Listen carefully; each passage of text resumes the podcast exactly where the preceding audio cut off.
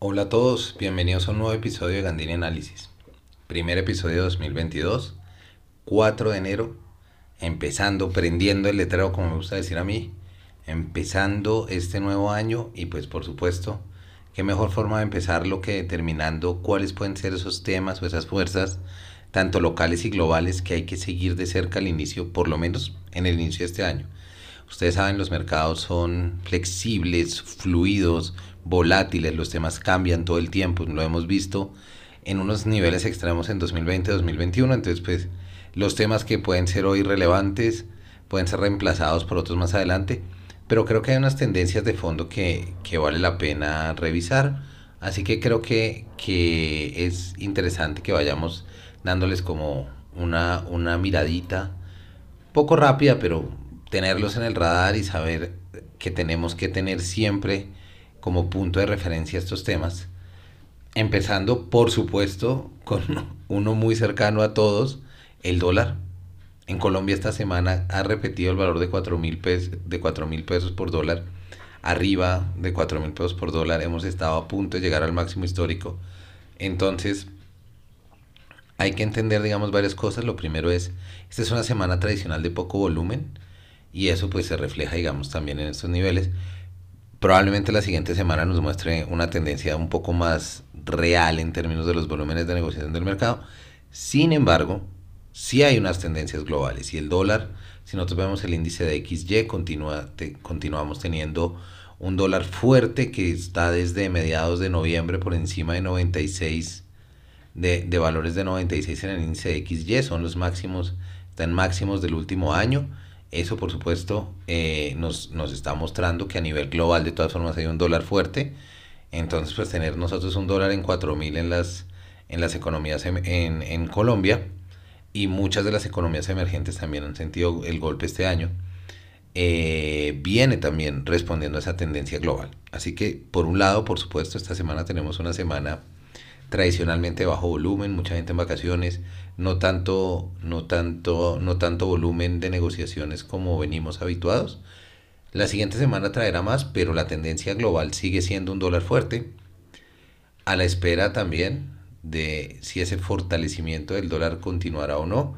Hay algunos factores a tener en cuenta, pero eh, toda esta tendencia del Omicron fortalece el dólar. ¿Por qué? Por lo menos lo fortalece frente a las monedas emergentes porque nos volvemos más ah, la percepción de riesgo sobre economías emergentes em, aumenta, nos hace más riesgosos, nos hace ver más riesgosos y por supuesto el dólar se fortalece en esos escenarios. Puede ser que contra otros países no lo haga, digamos, contra otros desarrollados no lo haga tan marcado, pero pues lo que estamos viendo por el índice es que el dólar se mantiene fuerte y el DXY es un índice cuya canasta está contra economías desarrolladas. Entonces tenemos aparentemente un dólar fuerte a lo largo de todo el, panorama, tanto desarrollados como emergentes. Entonces, eso sin lugar a dudas es algo, es algo que nos está marcando y que nos va a marcar, va a seguir marcando tendencia. Otro de esos temas que, que, estamos viendo muy muy de cerca aquí también y que viene con una tendencia global es la inflación. Hoy es 4 de noviembre, pues perdón, 4 de enero, eh, hoy es 4 de enero, en el momento en que estoy haciendo este podcast, y mañana, 5 de enero, a las 7 de la noche, el DANE publica el dato IPC en Colombia. Noviembre cerró con 5.26. Eso, digamos que em, es muy relevante porque mantiene, mantiene el dato bien por encima de la, del rango meta del Banco de la República que está entre 2 y 4% es una inflación que ha, que, que, ha, que ha llevado, digamos, estos aumentos de inflación, ha llevado a determinar cosas como el aumento de 10% en el salario mínimo, para redondearlo un millón. Ese aumento es una de esas, de esas fuerzas que viene eh, empujado, esas discusiones que vienen marcadas precisamente por este aumento. La tasa de interés de política monetaria está en 3%, aumento de 50 puntos básicos en la última reunión, de 2,5 a 3 entonces lo vemos por ahí. Pero esto no es solo en Colombia, esto es una tendencia global, tanto que la Fed ya manifestó que van a quitar en su forward guidance, en su lenguaje, el término transitorio para hablar de la inflación. Básicamente lo que dijo Jerome Powell es que la inflación llegó aquí para quedarse. expectativas, aumento de tasa de la Fed para mayo. Y aquí es donde las cosas se nos empiezan a unir un poquito más, porque si nosotros tenemos aumentos en inflación, hay un esperado, de acuerdo a la encuesta de opinión financiera de Desarrollo, para diciembre de 5,29, es decir, cerrar el año alrededor de 5,29, 5,30% en datos de inflación para Colombia. Si hay un aumento de tasa de la Fed, tenemos varios, varias combinaciones. Cuando aumenta la tasa de la Fed, lo que hace es que se vuelve más atractivo para invertir Estados Unidos, por esos aumentos de tasa sigue siendo más seguro y ahora se vuelve más atractivo, entonces eso hace que los flujos entren, que entren flujos de dólares, lo que termina golpeando nuestras monedas y haciendo el dólar más fuerte todavía. Entonces, eh, tenemos esos. Ahora, eso que empieza a ver, que para la inflación en Colombia tenemos tres fuerzas que están ahí marcando que pueden tener componente global. Las tasas de la Fed y cómo eso refleja en el dólar. ¿Por qué hablo de la inflación? Porque un dólar caro hace que nuestras importaciones cuesten más. Es decir, nuestra cuenta corriente o el déficit de nuestra cuenta corriente, para ser más preciso, se agranda aún más.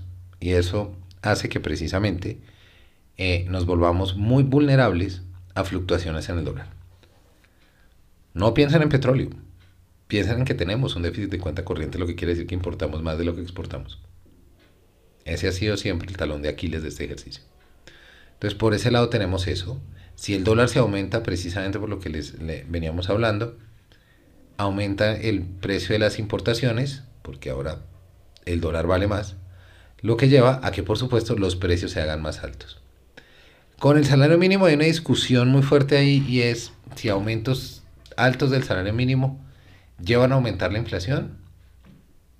Pues en parte, si aumenta el salario mínimo, más que los precios, eso debería darle un impulso mayor a la demanda de los hogares, lo que eventualmente debería subir los precios. Entonces digamos que hay una discusión de fondo, de fondo a tener en cuenta, pero sin lugar a dudas, lo que podemos decir es esta tendencia inflacionaria y que viene empujada en gran parte por los alimentos, viene presentándose en Colombia. Y una fuerza que parece muy lejana, que es la FED tomando decisiones, puede afectar el dólar y el dólar a su vez puede afectar también esta inflación. Ya estamos en dólares históricamente altos, entonces fíjense cómo lo vamos, lo vamos sintiendo.